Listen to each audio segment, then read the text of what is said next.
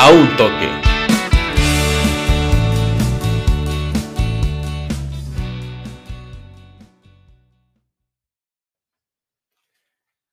¿Qué tal amigos? Bienvenidos a una nueva edición de su podcast de preferencia a un toque. Yo soy Gilberto Galván y en esta ocasión eh, hago esta introducción para mm, darles paso a uno de los podcasts más especiales, lindos que he hecho en esta corta trayectoria de a un toque. Eh, en esta ocasión tuve la oportunidad de grabar con el jefe de deportes del diario Ideal de Granada, España, Rafael Amelas al cual si está escuchando esto le agradezco muchísimo la oportunidad, el tiempo, eh, a sabiendas de que tenía una agenda apretada por la cobertura que le ha dado al equipo granadino durante su estancia en la Europa League. Ha sido tremendo el cómo ha permitido ah, llevarles a ustedes, específicamente al continente americano, la historia de la Cenicienta de Europa esta campaña. La historia de un equipo que antier cumplió 90 años de historia y que es curioso que dos días después va a disputar el que es el partido más importante, dicho por Rafael, de su historia. Cuartos de final en el nuevo Los Cármenes frente al Manchester United.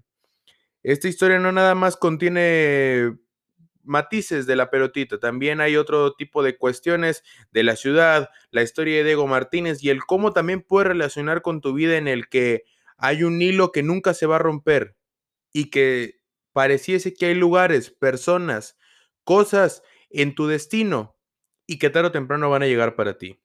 Sin más que decir, yo, Gilberto Galván, espero que escuches el podcast, que lo disfrutes, que lo sabores, porque a final de, para, a final de cuentas es eso. Sí, dale like en Facebook, porque también va a estar ahí. Dale like en YouTube, me ayudaría muchísimo suscribiéndote al canal, vas a encontrar mucho contenido de ese tipo próximamente. Compártelo con tus amigos, pero sobre todo disfrútalo. Que lo hago por mí, pero también para ustedes. Gracias a quienes apoyan, gracias a quienes han estado siempre en la trayectoria de este podcast y nos vemos en la siguiente. Vamos con el contenido.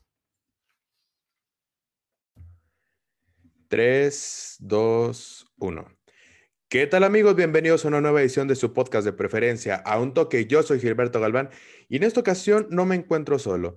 Desde el viejo continente, Rafael Lamela, periodista de el diario Ideal de Granada, para venir a contar y darnos contexto de una de las historias preciosas, hermosas que se ha venido forjando en el viejo continente en esta campaña 2021. Rafa, ¿cómo estás? Primeramente agradecerte tu tiempo y que puedas estar aquí con nosotros.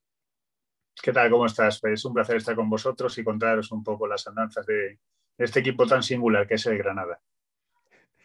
Realmente totalmente singular, Rafa. Eh, yo por ahí, por Twitter y a través de este espacio también y por mi Instagram, eh, daba matices de lo que podíamos esperar en este podcast, pero también lo que ha hecho Granada, porque es un club fascinante en el sentido de todo lo que ha venido escribiendo en tan poco tiempo. Hay que recordar que hace cuatro años había descendido a la segunda división ibérica y hoy, hoy nada más hoy, está entre los mejores ocho conjuntos de la UEFA Europa League. Nada más y nada menos que el segundo torneo más importante a nivel de clubes del viejo continente. Sí, te voy a dar un dato todavía más asombroso, ¿no? Hace 15 años, que no es tanto, el Granada estaba en lo que sería la cuarta división de España. 15 años solo, ¿eh? empezó a cambiar su historia de una manera bastante asombrosa también en otra etapa, en la cual consiguió subir a la cuarta a la tercera división española, que se llama Segunda B, y rápidamente a la segunda división y de ahí a primera.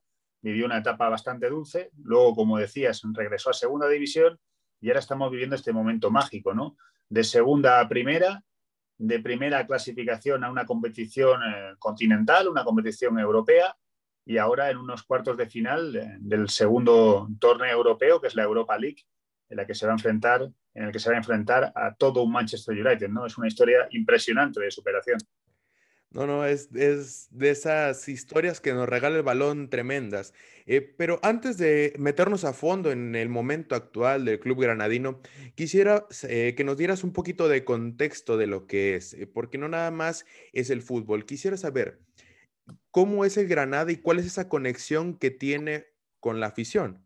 Porque el hincha hoy está lejos de los Cármenes.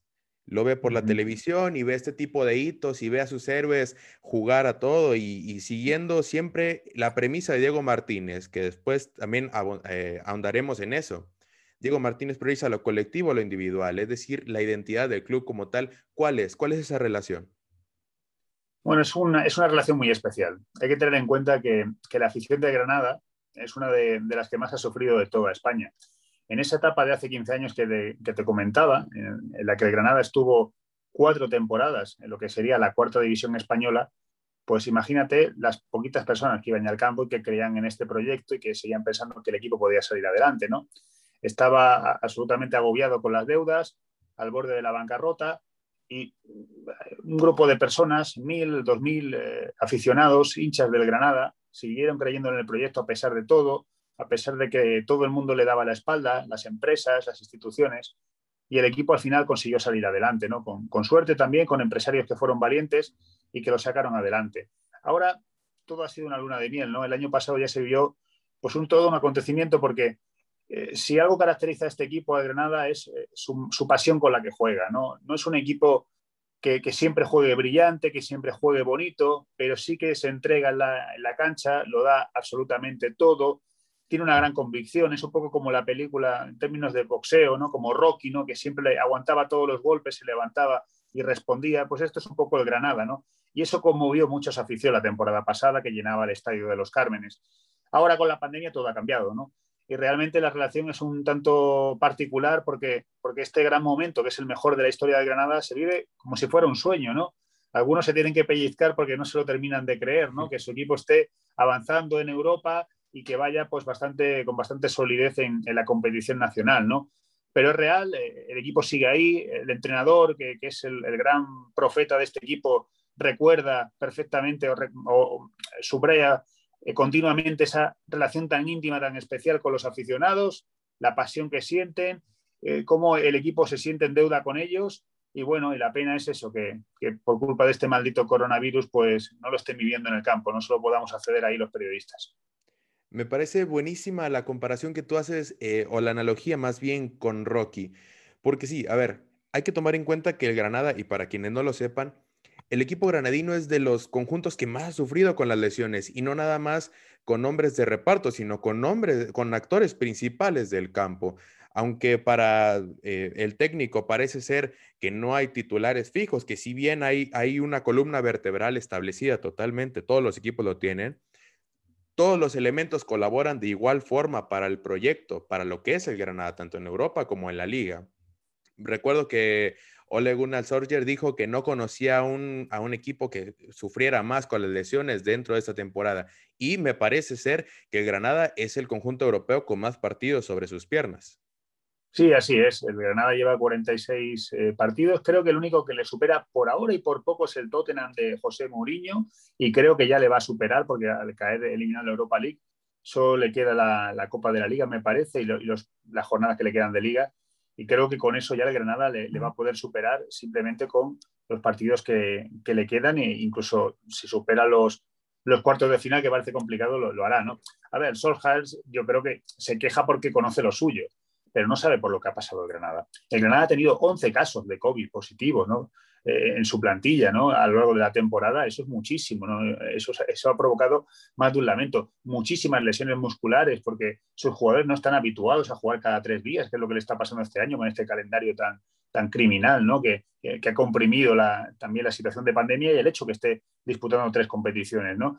Y el Granada es un equipo que evidentemente no tiene el presupuesto del Manchester United. ¿no? Entonces, eh, afrontar todo eso con la dignidad que lo está haciendo, un equipo que la clasificación de la liga está bastante lejos de los puestos de descenso, que está pues, prácticamente a pocos puntos de conseguir la permanencia matemática y que incluso todavía tiene opciones de, estar por clasificación en Europa la temporada que viene, que está en cuartos de final, que ha llegado también a los cuartos de final de la Copa en España y que cayó eliminado por un gol en la prórroga con el, con el Barcelona, eh, cuando mm, casi, eh, casi lo tenía hecho, ¿no? y que desgraciadamente ese gol perdón, le llevó a la prórroga. ¿no?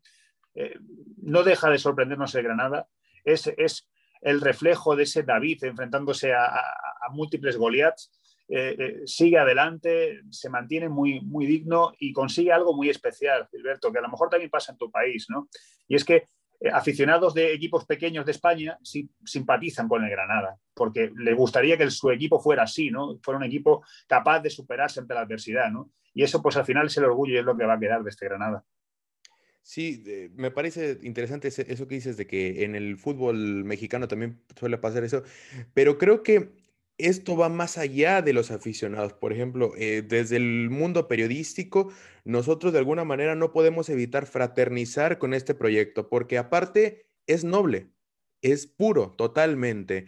En cuanto al trabajo de, Diego Martínez, que reitero, voy a tratar de profundizar en eso contigo porque es una historia muy linda, porque en el fútbol actual los tiempos son rapidísimos, no se respetan los procesos o no se otorgan oportunidades. Hay que recordar que cuando el Granada está en primera división en el 2019, Diego Martínez era el técnico más joven de todos, de los 20 equipos. Entonces... Lo sigue siendo, ¿eh? Lo sigue siendo. Entonces, ahí por donde la lista que tú quieras encontrar acerca de lo que el Granada ha logrado, encuentras algo especial, encuentras algo que logra caracterizarte o que te llena de orgullo y que te hace voltear a ver. Porque después, eh, te lo digo, aquí en México, aquí cubren, pues claro, el, el Milan Manchester United a pantalla, por las estrellas, por San Siro, por Old Trafford y demás. Pero el Granada tiene ese algo de competitividad, de corazón, que te hace voltear a verlo. Eh, en, en, esta cuestión, ¿cuál es el, escenario que tú vislumbras, no necesariamente futbolístico, sino lo que puede encontrar los granadinos en esta serie de cuartos de final de Europa League? Pues yo creo que, el Granada les va a hacer sentir orgullosos, ¿no? Eh, supongo y entiendo que el Manchester es hiper favorito en la eliminatoria, que evidentemente tiene mejores futbolistas, grandes argumentos, pero quizás no tiene algo que, sí, que, sí, que sí abunda en el Granada, ¿no? Que, es esa pasión y esa entrega y ese deseo ferviente ¿no? de, conseguir algo diferente. ¿no? el, Manchester United está acostumbrado a pelear por la Liga de Campeones, a intentar ser campeón en la Premier League, eh, y, la Europa League, bueno, pues es un poco el, torneo soberano, ¿no? Que le queda ahí, ¿no? Cuando, cuando no se clasifica arriba, ¿no? Eh, pero para Granada esto es lo máximo. O sea, esto, cada, partido que disputa de estas características se convierte en su partido más importante de la historia, ¿no? Esto lo hemos dicho, pues, no menos de, de, siete o ocho veces, ¿no? Eh, este año, porque, porque es así, ¿no? Porque, eh, bate el anterior, ¿no? Y, ahí se queda la plusmarca. Es como si Usain Bolt saliera a correr todos los días, ¿no? Pues todos los días bate el récord de los 100 metros, ¿no? Nueva marca mundial. Pues esto es lo que pasa con el Granada. Para nosotros es un acontecimiento, lo que, lo que para otro equipo es cotidiano, ¿no? Y, y lo es y es muy bonita la historia que decías de Diego Martínez, que sigue siendo el entrenador más joven de primera. Y te voy a contar una historia también preciosa, ¿no? Diego Martínez es de Galicia, ¿no? Del norte de España, y él vino al sur a, estudiar eh, educación física, ¿no? La Universidad de Granada es muy prestigiosa y vino aquí a estudiar y él estuvo con veintipocos años, empezaba a hacer sus primeros pinitos como entrenador. Y la facultad en la que estudió, en la universidad en la que, la que él estuvo formándose, que, que se licenció, está justo al lado de un terreno que ahora es la ciudad deportiva del Granada. Es decir, está a 50 metros. Eh, eh, es una historia, o sea, él iba a clase todos los días y no sabía que ahí al lado se iba a forjar eh, los mejores momentos de su carrera deportiva, por lo menos hasta ahora. ¿no? Él conoció a su mujer aquí en Granada, su mujer es granadina, empezó a entrenar en Granada en equipos muy modestos, de categorías muy bajas, y bueno, luego emprendió el vuelo y ahora pues ha regresado, ¿no? Casi 20 años después, ¿no? todavía joven, pero con, con esa experiencia y, y, con esos recuerdos en la memoria. ¿no? También la historia de Diego es muy bonita y, y, bueno, cerró un círculo viniendo a Granada, pero es que el círculo se ha convertido en algo, eh, en una supernova, ¿no? Eh, eh, en algo maravilloso. ¿no? Digo, ojalá que siga brillando mucho tiempo. ¿no? No, no, es tremenda la historia que cuentas porque es esos hilos de la vida que parece encontrarse en algún momento. Parece que nunca va a llegar y después Diego Martínez eh, demuestra el hecho de que a pesar de no ser o no nacer ahí, es granadino de toda la vida, de sangre. Eh, en esa cuestión, eh, regresando un poquito a lo del partido contra, o a la serie contra el Manchester United, Rafa, ¿tú lo considerarías el partido más importante, no solamente de la temporada, su historia, de un equipo que tiene 90 años y que tiene como, pues, digamos, único logro el subcampeonato de la Copa de España. Sí, sin duda alguna, es el, más importante. Eh, el, Granada cumple 90 años el 9 de abril y juega el primer partido de la serie el día 8. Es también algo que parece escrito, ¿no? Es que no, no, no, hay, acontecimientos que te hacen poner los vellos de punta, ¿no? De pensar, eh, cumple años al día siguiente de, ese partido que, que, que, solo lo habíamos vivido los aficionados de Granada en la PlayStation, ¿no? Cuando, cuando metíamos algún nivel, nivel más bajo, ¿no? En, en, los rivales, ¿no? Es una cosa de locos, es increíble, ¿no? A priori por nombres está muy desequilibrada, pero es cierto que el parón de selecciones yo creo que le va a venir muy bien a Granada hay jugadores que estaban fatigados ya no solo en lo físico, sino también en lo mental. Necesitaban parar de esa secuencia que, es infernal de partido jueves, partido domingo. Eso, eso es muy duro, es muy complicado para el deportista que no está habituado. Sobre todo por eso, ya no solo por el, proceso y el desgaste muscular, una lesión, una sobrecarga, sino también el, coco, ¿no? el, el tener que competir, porque al final de Granada tiene que ir a su 100% para hacer su rendimiento. Esto no tiene más secreto que la máxima entrega. Ojo, ¿eh? aquí no se hace ninguna magia, no hay vudú, no hay brujería. Aquí simplemente hay un trabajo continuo y constante de un cuerpo técnico, de una plantilla, para sacar lo mejor de sí misma, elegir los mejores jugadores para un determinado partido y el plan de juego, y a partir de ahí competir. Competir y saber que hay momentos en los que el rival te va a someter, que eso va a pasar muchísimo con el Manchester United, pero al mismo tiempo también va a haber oportunidades, puede surgir un contragolpe, una acción a balón parado o también una, secuencia de, balón en circulación en la cual el Granada pues, puede sacar su ventaja y a partir de ahí ser fuerte defensivamente hablando, es una de las cualidades que a veces pierde, pero que generalmente es lo que, es lo que le vale. ¿no? El Granada es el equipo más goleado de primera división, es curioso, a pesar de que está octavo, pero es un equipo que ha conseguido 17 porterías al cero a lo largo del año, ¿no? y eso es muchísimo. ¿no? Como consiga mantener su, portería protegida, generalmente obtiene un buen resultado. Con el Nápoles también estaba desequilibrado y el Granada ganó 2-0 y eso le valió para ir al Diego Armando Maradona con una gran ventaja. Cuando consiguió su gol prácticamente metió un pie en la siguiente eliminatoria. El Molde quizás sí que era un rival inferior, pero también supo hacer lo mismo, ¿no? Bueno, pues vamos a ver lo que sucede con el Manchester United, ¿no? Con Bruno Fernández, con Pogba, con todos esos grandes jugadores, a ver qué son capaces de hacer en los Cármenes. Sí, eh, complementando tu punto, para la gente que nos escucha o nos ve, hay una tendencia en el periodismo y en las redes sociales a desacreditar lo que se da por bueno. No les estamos planteando como que Granada es un, es un equipo fantástico y es una revolución táctica de Diego Martínez y demás. Como dice Rafa, es puro trabajo. Es trabajo, es disciplina, es entender las formas en cómo tú compites. Porque claro, si el Granada se le va a ir a tirar, a jugar tú por tú, a Pogba, a Bruno Fernández, a Martial, a Rashford, será imposible. Es imposible. Eh, transportándolo, porque igual eh, fue una cenicienta como lo que hoy es el Granada, la Atalanta contra el Real Madrid. A ver, hay un trabajo previo, hay una disciplina táctica tremenda y por supuesto conoces tus debilidades y tus fortalezas. Intentas explotar lo que tienes a favor y delimitar un poquito y limitar obviamente lo que tienes en contra. Entonces, claro que el Granada sí es. De hecho, la construcción del equipo de Diego Martínez es desde abajo hacia arriba defendemos bien y luego vamos hacia adelante. volvemos, resulta curioso a que sea el equipo más goleado de la liga, pero como dices, tiene 17 porterías a cero. Ahora, eh, tiene un arquero sensacional, un, Ruiz Silva que tal vez no acapa los reflectores como tal en, dentro de la elite europea, pero cumple, es seguro. Y hasta cierto punto, los partidos que yo le he visto es un líder total. Después, eh, muchos tildarían a Granada de, porque sí, lo es novato en las competiciones europeas, pero está formado por lobos, por viejos lobos de mar, Roberto Soldado, el propio Molina, eh, Montoro. O sea, son tipos que si bien no tienen tal vez el pedigrí europeo de jugar eh, año con año la Liga de Campeones, claro que pueden remar eh, contracorriente para poder en algún momento dado tirar del carro y pues bueno, darle por ahí una sorpresita al gigante Red Devil. Sí, sí. A ver, decías, ah, ponías el ejemplo de, del Atalanta con el, Real Madrid, que efectivamente fue la demostración ¿no? de un equipo que, aplica su, modelo de juego, su estilo, a pesar de todo, y que bueno, que, y que tuvo sus opciones contra el Real Madrid. Pero la diferencia con el Granada, aparte de que yo creo que, que incluso, pues, como decías, tiene jugadores de menos pedigrí, es que es un conjunto camaleónico, ¿no? Esto también lo repite mucho Diego Martínez. El Granada es un equipo capaz de, determinadas situaciones, acumular jugadores en el centro del campo y tener bastante posesión de balón. Es capaz de replegar como, como, como si fuera un equipo italiano de, de, los más profundos 70 y que no pase ni el aire. Es capaz a veces de, atacar con dos extremos muy abiertos y con, muy imaginativos, como son Darwin Machis y, Robert Kennedy. Tiene muchos matices, ¿no? A pesar de ser un, equipo que, en teoría uno podría pensar, no tiene demasiada profundidad, no, no tendrá demasiada calidad, ¿no? Pero está muy bien trabajado, ¿no? Y, esa es la, ventaja que tiene con, todo un Manchester, ¿no?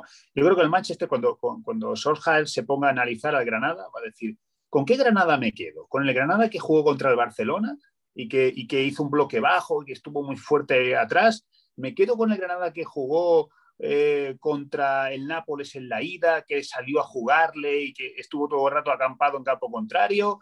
Eh, ¿Acaso tendré que fijarme en el de el día con la Real Sociedad, que presionó muy arriba? Es decir, va a ser complicado, ¿no? Que, saque una única conclusión de cómo va a jugar el Granada y esa es una de sus fortalezas. Sí, claro. Ahora, Rafa, eh, tocando, por ejemplo, nombres como Robert Kennedy, ¿Qué tan importante ha sido el trabajo de la directiva de los últimos años fichando? Porque, a ver, varios de los pilares de este equipo están a préstamo. Entonces, ahí otra vez radica lo que es el trabajo en el Granada y es lo que queremos en esta, eh, traerles el contexto de esta preciosa historia del fútbol europeo. Sí, e, eso es. Yo creo que es un poco todo, ¿no? Es que estamos, estoy resaltando mucho al entrenador y, luego está la labor de los jugadores, pero también hay que saber acertar los fichajes, ¿no? Robert Kennedy, por ejemplo, estaba el año pasado en el Getafe, en un suplente, eh, actuaba en algún partido, luego desaparecía. Bueno, pues viene a Granada y se ha convertido en una amenaza atómica, ¿no? Darwin Machís era un jugador que siempre había hecho muchas cosas, pero casi siempre en segunda división, muchos goles, y, pero en primera no tenía recorrido, parecía que tomaba malas decisiones en los últimos metros, ¿no? Y, ahora pues se ha convertido eh, en un jugador punzante, ¿no? Como, ha demostrado en varias de sus actuaciones, ¿no? Eh, pasa con gente joven, Ángel Herrera, ¿no? El venezolano, ¿no? Es un jugador que descendió con el Huesca aquí en España y que lo recupera el Granada y que se convierte en un centrocampista fantástico, ¿no? Y fue un gran éxito conseguir que, volviera, ¿no? Hay otros muchos, algunos incluso que ahora están lesionados, que esa ha sido una mala suerte que ha tenido el Granada, como es el caso del colombiano Luis Suárez, de Luis Milla, gente joven, pero también gente veterana, ¿eh? El Granada fichó a Jorge Molina, que tiene 38 años, que esa gente pensaría, bueno, este hombre que va a retirarse allí al lado de la Alhambra, o qué pasa y, lleva 11 goles, es el máximo goleador del equipo, ¿no? Con 38 tacos. Es que Roberto Soldado tiene 35. No es que aquí administremos el elixir de la eterna juventud, simplemente es que eh, ese trabajo profesional, esa buena preparación conlleva esto, ¿no? Y, al final jóvenes eh, de mediana edad, veteranos, se aunan, aunan esfuerzos para, para conseguir esta proeza, ¿no? Sí, y aparte de la demostración, otra, otra polémica que se mueve en redes sociales y dentro del mundo periodístico, los contextos como tal. A ver, no vas a poner a un Jorge Molina a atacar el espacio, aunque lo puede llegar a hacer. El tipo cubre de espaldas, el tipo puede activar segunda línea e incluso, pues como tú dices, siendo el goleador, de hecho en la Europa Liga ha aparecido. Esa es otra virtud del entrenador, detectar los fuertes, los puntos fuertes del equipo y a partir de ahí construir. Porque en una entrevista que le veía, me parece, en The Bosses Coach, él mencionaba que no se, no se casa con un estilo de juego y ahí reiteramos, el ser camaleónico, el entender las virtudes de tus futbolistas y a partir de ahí construir a pesar de lo que te pueda eh, pedir el rival como tal. Sí, e, e, él dijo una cosa, además lo dijo el día de su presentación, ¿no? que, para esas cosas parece que es que ve el futuro. ¿no? Yo, le, yo le apodo el chamán, ¿no? porque nos ha transformado a todos, nos además nos ha metido casi a la prensa casi en una secta ¿no? muchas veces, porque, porque ya profesamos esa fe ¿no? por Diego Martínez. ¿no? Bueno, pues él dijo una frase muy buena que es que si me dan naranjas hago naranjada y si me dan limones hago limonada. ¿no? entonces yo creo que ha sido muy fiel a, ese, a ese credo. ¿no? Él eh, evidentemente, después de dos años y, medio en el Granada, pues ya tiene mano en, el diseño de la plantilla y, va un poco en coordinación con la dirección deportiva, pero aún así yo creo que también en función de los jugadores que llegan y de sus características se va adaptando, ¿no? Porque él no tiene la posibilidad de fichar a Tony Cross y a, Luca Modric, ¿no? Él tiene que fichar a Gonalons, que es un gran futbolista, un gran centrocampista para salida de balón, pero que es propenso a las lesiones, ¿no? Y que tienen que cuidarle, igual que pasa con Montoro. Bueno, Yangel tiene otras cualidades, hasta ahora pues se le tenía como un jugador, un medio centro, un poquito para interrumpir las acciones del contrario y se ha convertido en un auténtico goleador, ¿no? Con mucha llegada. Eh, lo que decía antes de Machiso de Kennedy, que eran jugadores pues irregulares, ¿no? Jugadores eh, que, en algunos momentos podían dejar un, highlight y, que en otro pues desaparecían del mapa y ahora pues han vuelto pues mucho más persistentes, ¿no? Todo eso es trabajo, es adaptación, es psicología. Yo creo que también los jugadores se, entregan a su causa porque ven que rinden, ven que, mejoran y ven que consiguen cosas, ¿no? Y, todo el mundo está muy unido. Solo tienes que ver cuando marca un gol de Granada esa piña que se forma, que es algo natural, pero que también se forma en la zona del banquillo, en torno al entrenador, ¿no? Los ayudantes, los que están alrededor, todos se abrazan, ¿no? Y es algo muy bonito, ¿no? El vestuario está muy unido y esa es una de las, de las armas que tiene este equipo. encarrilándonos al, final del podcast, eh, Rafa, ¿cuál es el futuro próximo que vislumbras para este Granada? Porque como tú dices, a ver, y lo voy a decir así porque yo también ya me subí al barco, soñamos despiertos con la historia del, equipo de Diego Martínez, pero obviamente entendemos que como la montaña rosa sube, también baja. Entonces, ¿qué es lo que tú vislumbras? Sí, sí, esto parece una película de estas que hacen los estadounidenses, ¿verdad? ¿no? Un poco de, de superación, ¿no? De que sale de abajo y tal. Pero bueno, no sabemos hasta dónde va a llegar, ¿no? Yo creo que estoy muy cinematográfico hoy, me quedo con, no sé cómo lo, tradujeron en, México, pero aquí era el Club de los Poetas Muertos, ¿no? Y esa frase latín que era carpe diem, ¿no? Aprovecha el momento, vive el momento, ¿no? Creo que Granada tiene que estar más que nunca con los pies en el suelo y en el presente y disfrutar de lo que se viene, que es el Manchester United, que es una eliminatoria maravillosa, fantástica y, yo creo que, que muy emotiva y no pensar tampoco demasiado en lo que tenga que venir. Hay una situación que es obvia, el, entrenador todavía no ha renovado su contrato, lógicamente yo creo que va a recibir muchísimas ofertas muy tentadoras y no sabemos si él va a querer estirar este ciclo o, lo dejará aquí, ¿no? Eso sería un cataclismo en Granada, la marcha de Diego, como no puede ser de otra manera, pero bueno, todavía no la damos por hecha y evidentemente también hay jugadores que van cumpliendo años ¿no? y, que, que ese relevo generacional va a tener que llegar más pronto que tarde. ¿no? Es muy difícil consolidarse la parte de arriba. Aquí en España solo rompió un poquito esa, se metió en esa aristocracia el Villarreal, es, eh, todos los demás equipos que al final pelean por, por la parte de arriba son los de siempre, el Madrid, el Barcelona, Atlético de Madrid, Sevilla, eh, Valencia entre esos equipos y mantenerse es muy complicado. Eso pretende el Granada, evidentemente, consolidarse en primera división y, aspirar a, mejorar, pero no es fácil, no es fácil con un presupuesto bajo. Insisto, disfrutar, Gilberto, de este momento, de esta cosa bonita, ¿no? Esta cosa que hay al otro lado del charco, este Granada, ¿no? A, ver si consigue ya, volviendo a Rocky, derrotar al ruso, en este caso al inglés, y, a ver, a ver si podemos disfrutar algo más de esta Europa League, ¿no? Que, es maravillosa. Sería bellísimo. Yo eh, retrataba en mi Twitter a aquella gente que le gusta las cifras y que tal vez no logra otra vez entender el contexto. Eh, de todos los equipos españoles que militaron tanto en UEFA, en Champions League como en Europa, solamente se clasificaron tres. El Real Madrid, con un presupuesto, un valor de plantilla cercano a los 775 millones de euros. Después vino el Villarreal, que me parece que tiene por ahí entre los 250 a los 300. Y luego el Granada, 111 millones de valor de plantilla. Y los que están afuera es el Barcelona, el Atlético Todopoderoso, después la Real Sociedad que juega muy bien y por supuesto que tiene muchísimo más dinero que el Granada. Entonces, reiteramos, otra arista por la cual puedes voltear y enamorarte de esta historia, este cuento de hadas. Sí, sí, así es, así es. Es que como uno vea las cifras ya que se marea, es, es alucinante, ¿no? Pero pero al final lo económico, cuando sales al terreno de juego, eh, el, guarismo que vale es que hay 11 en un lado, hay 11 en el otro, se están enfrentando y, ahí ya no, no, te acuerdas de la nómina de cada uno, de, si llegan bien al final de mes, si tiene un cochazo esperando ahí en la puerta del estadio. ¿no? Lo que cuenta es, es la manera que tengas de interpretar el juego, de, que la suma de esas partes eh, eh, prevalezca más que, la individualidad en sí, ¿no? y, que, y que el Granada sumando esos 11 futbolistas y los que salgan del banquillo en ese momento, sean capaces de, igualar a, auténticos mastodontes. ¿no?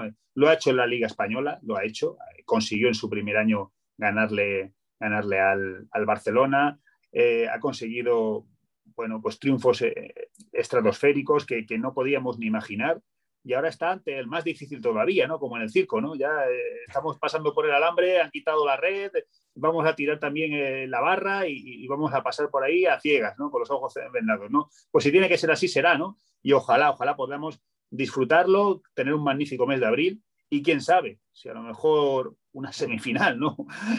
A mí me parece una cosa descabellada, de locos, ¿no? Pero, pero, pero es que este Granada se ha acostumbrado ya a rebatir los imposibles. Rafa, en el mundo de la pelotita todo puede pasar. Conclusión, háganos caso, háganos caso. El Granada le va a gustar, tanto para morir como espartano, o realizar un hito más de tintes poéticos. Rafa, tus redes sociales para que la gente te pueda seguir, ha hecho una cobertura excelente. De hecho, yo por eso lo, lo llegué a contactar. Cuando vi la cobertura que hizo, eh, me parece que fuiste al, Feresh, al Pushkas Arena, ¿no? Sí, sí, estuvimos, estuvimos en Budapest. La verdad es que he tenido mucha suerte este año, a pesar de la pandemia, a pesar de que la gente se tiene que quedar en casa. Eh, por motivos laborales he tenido la oportunidad de viajar mucho. Eh, pude ir a Albania en el primer partido de la eliminatoria, porque hay que recordar que Granada pasó por la fase previa. Estuvimos en Albania, estuvimos en Suecia, hemos estado durante la fase de grupos en Países Bajos, enfrentándose al PSV Eindhoven, que le ganó en su estadio, en el Philips Stadium. Hemos estado, por supuesto, en, en Italia, en Nápoles. Ahora hemos estado en Budapest, donde se jugó el partido con el molde. Es decir, hemos vivido una experiencia también como profesionales increíble. ¿no? Yo estaba acostumbrado, yo he vivido cuando empecé a seguir a Granada campos de tierra, ¿no? en los pueblos de al lado de la ciudad. ¿no? y ahora pues, pues vivo algo que, me da vértigo de pensarlo, ¿no? Pero bueno, así es la vida, también es, la parte que tiene de disfrutar, es un, es un, trabajo que también cansa, yo también estoy, me, está viniendo muy bien el parón de selecciones también para estar en casa con la familia y cómodo, pero, pero bueno, bendito problema, ¿no? Que sea ese, ¿no? El, el viajar por, por, Europa, ¿no? Viendo, viendo este equipo. Mira que de canchas de tierra a estar tirado en la pista olímpica del estadio de Armando Maradona. Tremendo, tremendo. Hubo algún travieso, en este caso fue una traviesa que me echó una foto y me pilló ahí eh, haciendo lo mismo, ¿no? Con la, con la cámara de fotos. Eh, y bueno, ya hubo mucho, hubo hasta memes, ¿no? Que ya, ya me parto de risa con ello, ¿no? Pero bueno, hay que, hay que hacer el trabajo lo mejor posible, se intentó así. Bueno, muchísimas eh, gracias Rafa por estar aquí con nosotros, por poder contar esta historia junto conmigo. Tus redes sociales para que la gente te siga y pueda seguir esta fantástica historia que continúa. Sí, es eh, arroba Rafael Lamelas JR. Ese es mi Twitter, eh, ahí me pueden seguir. A partir de ahí es, la red social que más utilizo, aunque también estoy en Instagram y, y en Facebook, pero si ellos me siguen en arroba Rafael Lamelas JR les tendré muy informados acerca de lo que haga el Granada y en los viajes pues contaremos también alguna anécdota. Perfecto. Bueno, ya sabes que ustedes me pueden seguir en Twitter como arroba quirino-galván, en Instagram como gilgalván-4 y en mi página de Facebook como Gilberto Galván Quirino. Rafa, nos despedimos. De nueva cuenta, te agradezco muchísimo tu tiempo. Yo sé del apretado de tu agenda y por supuesto, cuando te satura de tanto trabajo, bendito trabajo, pues solamente quieres descansar y estar con, con los seres cercanos. Muchas gracias. Pues, ha sido un placer estar contigo, Gilberto. Un saludo a, México y espero que estéis bien y que desde la distancia podáis disfrutar de Granada. Perfecto, señores. Que la pelotita siga rodando. Nos vemos en la siguiente.